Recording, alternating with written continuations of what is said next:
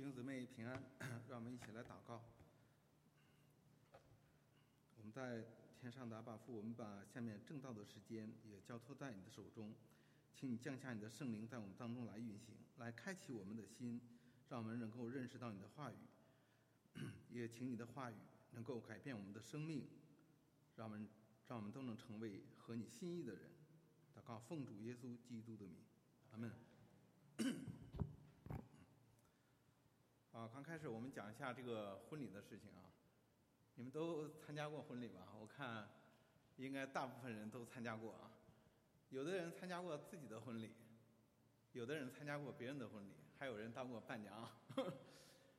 无论是参加自己的婚礼，还是别人的婚礼，还是作为一个这个亲属嘉宾去参加，参加婚礼总是让人很开心的事情。在我们中国人的观念当中，婚姻是我们的终身大事，是非常重要的，我们都看重它。他这个中国人的婚礼仪式呢，都呃每个地区还是有一些区别的。像有些地方它是是中午请客，有些地方是晚上请客啊，有地区差异。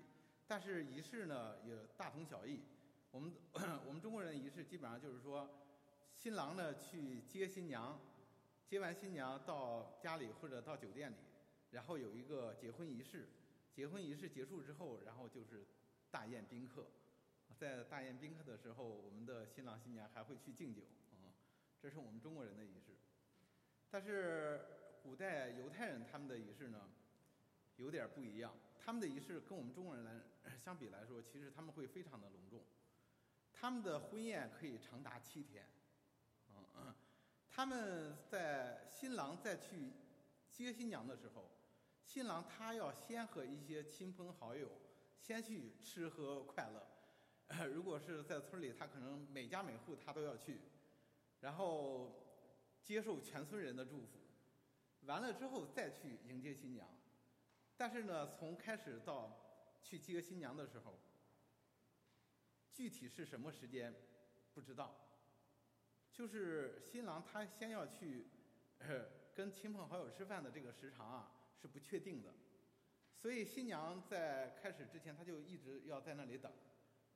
但是突然的，可能新郎就来了，所以呢，对他们来说，他们有一个嗯仪式当中，他们就需要有伴娘，伴娘呢要准备好灯和油，这样，因为大部分情况下新郎都是半夜来，啊，刚才我们经文中看到他们都睡着了，但是突然新郎就来了，然后在今天的经文当中，我们发现这个这个十个伴娘里边。有两种表现，有有有五个伴娘呢，他们不仅预备了灯，他们还有足够的油在器皿当中，他们好像也预知到了可能这个灯里的油不够，但是有另外这五个伴娘，他们就没有准备，结果呢，新郎来的时候，这五个被称为愚拙的伴娘，他们的油就不够了。他们就他们想去借油，但是很抱很遗憾啊，他们他没有借到啊，然后他们就错过了迎接新郎，并且跟新郎返回的这个机会。其实是真的是很可惜，他们可能为这场婚礼准备了很长的时间，花了很多的心思。即使作为伴娘，我相信他们也是做了很多的准备，但是因为。没有准备好，他们就错过了这样的一个机会，真是一个是不是很伤心的事情？这个故事它是一个比喻，耶稣告诉我们，一开头就告诉我们，它是个什么比喻呢？就是一个天国的比喻。新郎代表谁？就是耶稣。那么耶稣下一次来的时候，什么时候来？我们不知道，他就是突然会来。但是他来的时候。伴娘是谁呢？就是我们基督徒。那么我们所有在教会，我们参与敬拜的基督徒，可能就会分成两种：一种是有准备的，一种是没有准备的；一种是聪明的伴娘，一种是愚拙的伴娘。然后有些人就很顺利的，因为准备好了，就跟着耶稣，就去参加后面的练习，但是有一些人他们就错过了这样的一个机会。我们想一想，我们自己耶稣来的时候，我们会属于哪一种呢？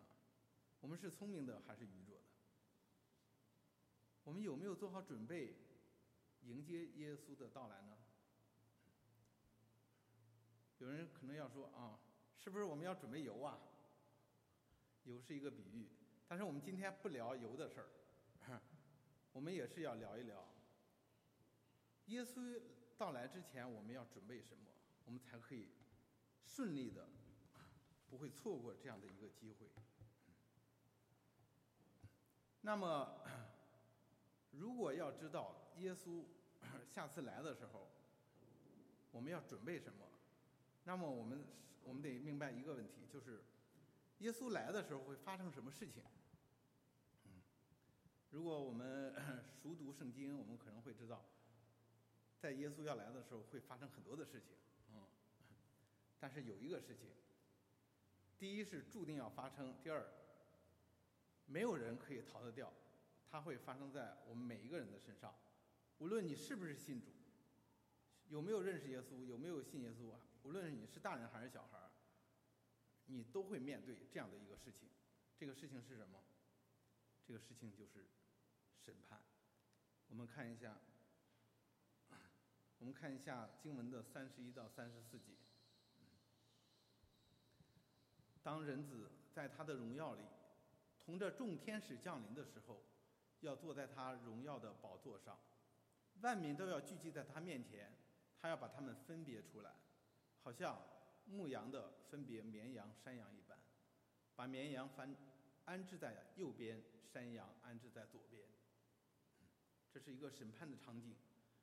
然后四十六节说，这些人要往永刑里去，那些异人要往永生里去。绵羊和山羊分成了，就是人，就是义人和恶人。义人得到的是永生，恶人得到的是永。在耶稣来的时候，他要根据人的行为去审判人。这是将来耶稣要到来的时候要发生的事情。那么，我们应该怎么应对呢？他要怎么样来审判我们？我们知道他要审判我们，那么怎么审判呢？我们可以，我就拿一个拿考试来做比喻。为什么拿考试来做比喻？因为考试曾经是我非常恐惧的一件事情。其实我在上学的时候学习很好，但是每次遇到考试，我总是考得一塌糊涂。天生没有这个，就是越重要的考试发挥越失常。所以我大学毕业之后呢，我就我就发誓，我就觉得啊，以后再也不用参加考试了。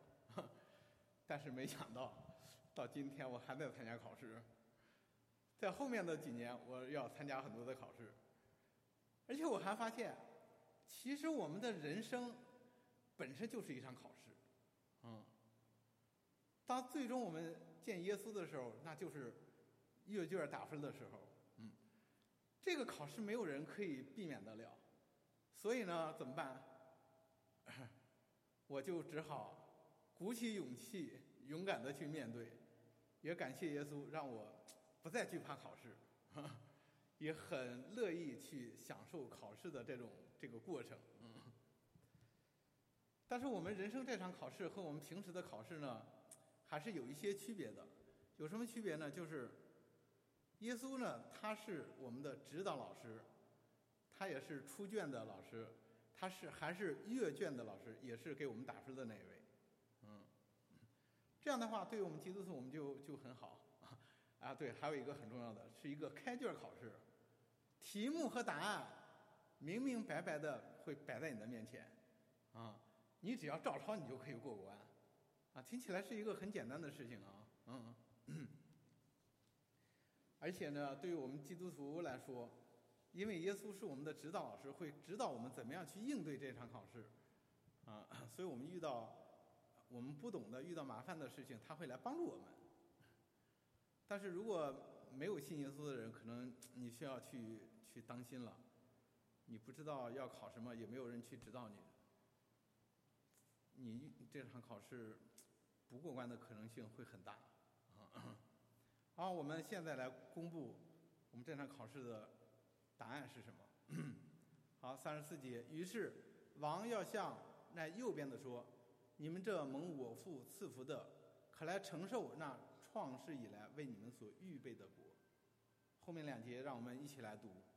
因为我饿了，你们给我吃；渴了，你们给我喝；我做客旅，你们留我住；我赤身露体，你们给我穿；我病了，你们看顾我；我在监里，你们来看我。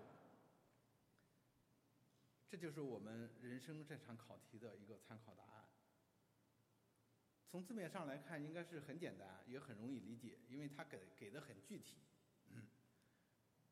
经文中的王指的是谁？就是指的就是耶稣。那么我们直接理解的话，耶稣说：“我饿了，你们给我吃；我渴了，你们给我喝；我做客旅，你们留我住；我赤身露体，你们给我穿；我病了，你们看顾我；我在监里，你们来看我。你们做到了这些，你们就可以承受那从创世以来为你们所预备的国。考试 pass，很简单啊。”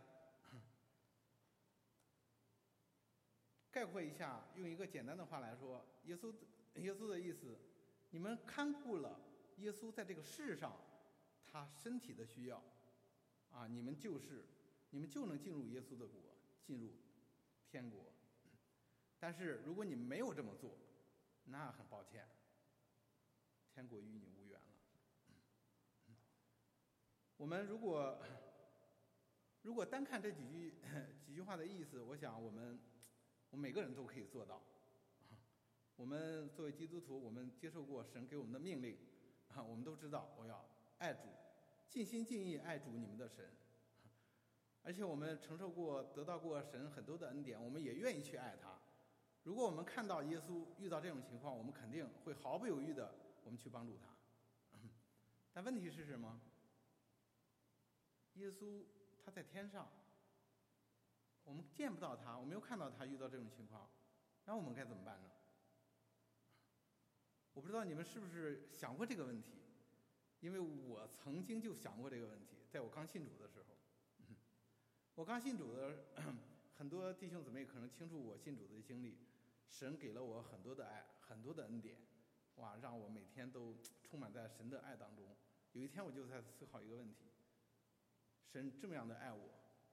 我想去回报他，啊，那个时候我对圣经也没有读过多少，但是我怎么样去回报他呢？我怎么去爱他呢？我当时我没有答案，但是后来我看到了这样一句经文，王耀回答说：“我实在告诉你们，这些是你们既坐在我这弟兄中最小的身上，一个最小的身上，就是坐在我身上了。”耶稣在天上。没有问题，这个答案很对。但是，耶稣他也在地上，他也在我们当中，他就在我们当中。因为我们每一个人，我们都是耶稣的肢体，我们都是在耶稣里，是耶稣的一部分。你爱你教会的弟兄姊妹，你就是爱耶稣了，对不对？当我 得到我的答案的时候。我知道我怎么做了，然后我做的第一件事就是，嗯，我首先要爱我的家人，我的妻子，我的孩子，因为他们每天都生活在我的旁边，每我每天都接触他们。如果我连爱他们都做不到，不要去去去爱那些外人了。啊，还有一个很重要的原因，那个时候在教会里，我感觉我是一直在接受帮助、接受爱的那一位。啊，弟兄姊妹们都很爱我。每天都很关心我，但是我感觉我自己好像没有能力，他们也不需要我去回报什么。那 那我只好先从身边的人开始做起，但是后来也感谢主，他就给我爱越来越多，让我也有能力去帮助一些身边我们需要帮助的人，包括弟教会的弟兄姊妹，慢慢的让我。发生了一些变化，这都是他给我的恩典，包括我能够站在这里，那就是神的恩典。我不知道你们对我们教会是一个什么样的感觉，啊，我自己是很喜欢这个教会，就像我刚才说的，哇，弟兄姊妹们每 每天都很关心我，让我沉浸在来自属天的爱这种当中。然后我很多的 弟兄姊妹，他们也跟我这么说过，啊，包括我们很多人都在这里待了好多年，啊，我们教会是一个有恩典、有爱的教会。我们，我们很多人，我们都愿意去帮助我们教会的弟兄姊妹们，这根本就不是一个问题。但是呢，那我挑战一下，如果有一个人，他不是在我们教会当中的。嗯当他需要帮助的时候，你愿不愿意向他提供帮助呢？我想很多人啊，虽然你们没有回答，但是心里有了答案。很多人会毫不犹豫的回答：“我会的。”但是有些人可能会要考虑一下，啊，就是会要说他为什么需要帮助，他等等会会考虑很多问题，会加一些条件。当他满足这个条件的时候，我愿意去帮助他；但是如果当他不满足我所设的条件的时候，我不会提，不会去帮助他。尤其是对我们中国人来说，这是很正常的一个选项，很正常的一种做法。但是我再问一下：假设有一个人，他他不是基督徒，他是一个陌生人，嗯，你也不认识他，他需要帮助的时候。你会不会去帮助他？有人可能会觉得，嗯，如果这个人他是一个确实他是一个可爱的人，我会愿意去帮助他。但如果他做事不那么好，我不会去帮助他。OK，我们问题再加深一下，对，这个需要帮助的人就是你讨厌的人，你就不喜欢他，他是你的敌人。你会怎么做？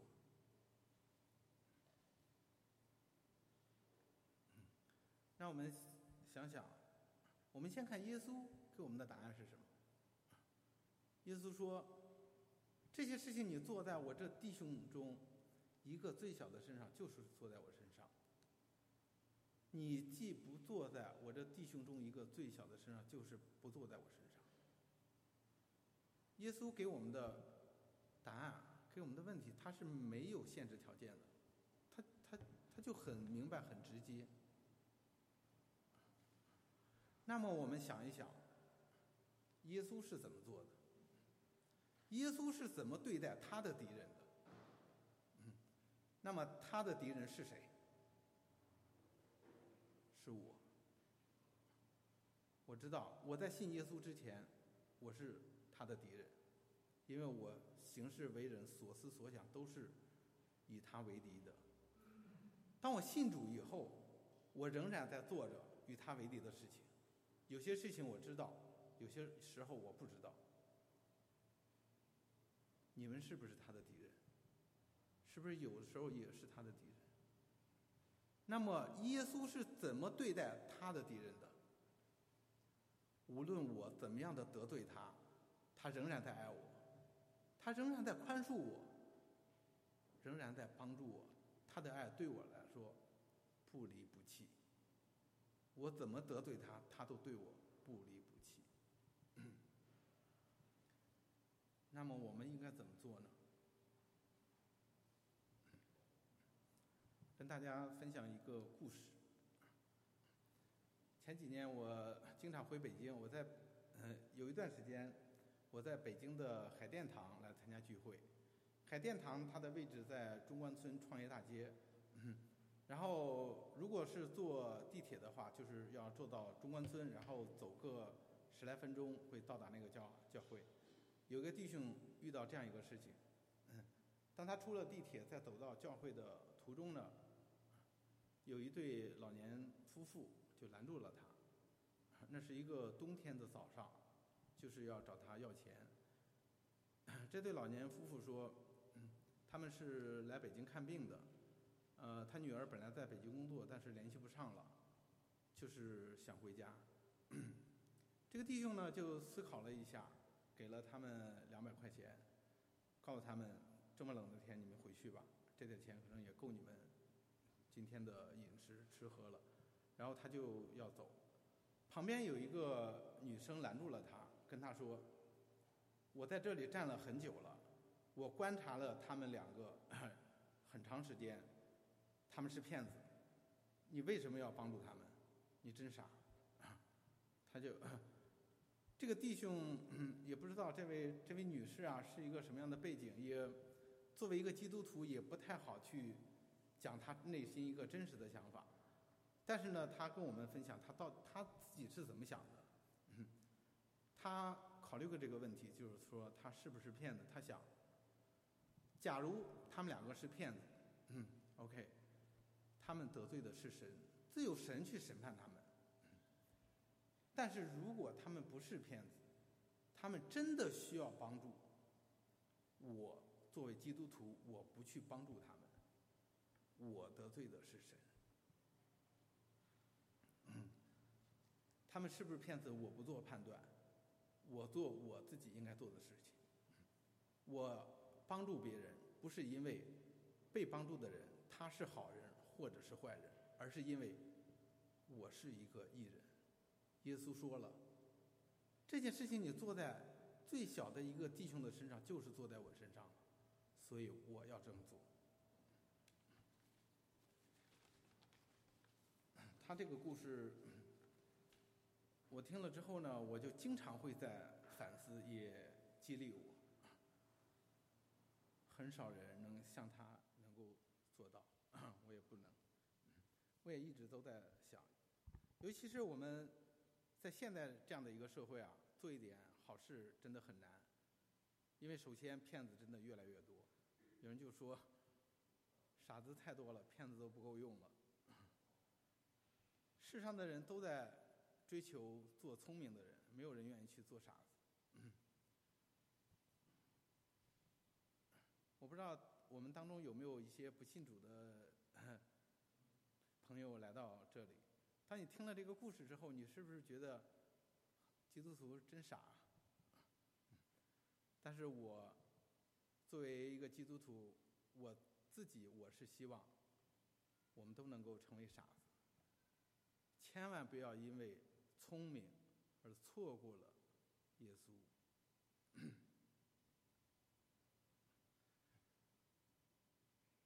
当耶稣审判我们的时候，我们来到耶稣的面前的时候，我希望我们每个人都可以，我们可以坦然无惧的来到他的面前，来告诉他我我做了。OK，现在我们。考题我们也知道了，答案我们也知道了。刚才好像感觉答案很容易，现在又觉得这个不容易呀。要做到真的很难。我相信很多人都处在这样的一种挣扎当中，做不到。我想我包括我自己，很多情况下我我我没有办法去做到，那我怎么办呢？无解呀。难道我们要被划到恶人的行列当中吗？当然不是，我们是可以做到的。靠着我们自己，我们真的做不到；但是靠着神，我们就可以做到。因为唯有从天而来的爱，从神而来的爱，才是无条件的爱。唯有当上帝的爱。充满了我们，无处可容的时候，我们才可以做到毫无条件的去爱别人。没有神的爱在你的身上，你做不到的。没有人可以做到。我们再来看这句经文，这句对话。当我在看到这个场景的时候，我又发现了一个比较有意思的现象。我们看这个经文，嗯，首先呢。刚才读到的经文，在那个审判的场景当中，我们发现，当王也就是耶稣他在审判问两边的话的时候，说：“我饿了，你们给我吃；我渴了，你们给我喝。”那些艺人说：“主啊，我们什么时候这么做了？我们什么时候看到你饿了、渴了，我们我们来给你吃，给你喝了。而且这个话问那些恶人的时候，恶人也说：“我们什么时候看到你渴了饿了没有管你呢？”啊，这个现象很奇怪，好像艺人做了他们应该做的事情，嗯，他们不知道；恶人看到了他们本应该做的事情，但是他们就完全没有反应。这个很奇怪啊。为什么会这样呢？嗯，我们看这句经文怎么说？王对那右边的说：“你们这蒙父赐福的，可来承受那创世以来为你们所预备的国。”四十一节对那些左边的说：“你们这被咒诅的人，离开我去为那 进入那位魔鬼和他的使者所预备的云火里去。”当我看到这个经文的时候，我看发现，好像这两部分人，一个是蒙父。祝福的一个是蒙父咒诅的，备受咒诅的，好像是神的工作在先，啊，因为神祝福了他们，所以他们是义人；神咒诅了他们，而他们是恶人。这是一个给我的一个感觉。当我看到这个，当我有这样的一个想法的时候，我想起了神最初呼召亚伯拉罕的那个场景，在创世纪的呃十五。十二章一到三节，耶和华对亚伯拉罕说：“你要离开本地本族富家，往我所指示你的地方去。我必叫你成为大国，我必赐福给你，叫你的名为大。你也要叫别人得福。为你祝福的，我必赐福于他；那咒诅你的，我必咒诅他。地上的万族都要因你得福。”从这个经文中，我们看到，第一，确实神。的工作是在先，因为神首先赐福了亚伯拉罕。但是我们 我们也知道，这也是一个神呼召亚伯拉罕的一个场景，也是在我们圣经当中非常重要的一个应许。因为在后面以色列的历史当中，包括在我们人类的历史当中，神一直在应许，一直在实现他这个应许。我们知道他的应许最终的实现者是耶稣。在之前亚伯拉罕之后，在以以色列人，神拣选了神呼召并拣选了亚伯拉罕，他的子孙以色列人赐他们要进入应许之地，让他们成为大国。在进入应许之地之前。神给他们颁布了律法，也定了律法之约。我拣选了几句经文，就是要回应刚才神对亚伯拉罕的呼召。十九章一到二节，耶和华对摩西说：“你小谕以色列全会众说：你们要圣洁，因为我耶和华你们的神是圣洁的。你们不可欺压你的邻舍，也不可抢夺他的物。你们实行审判，不可行不义。”和你们同居的外人，你们要看他如同本地人一样，并要爱他如己。我们是耶和华你们的神，曾把你们从埃及地领出来。你们要谨守我一切的律例典章。我是耶和华。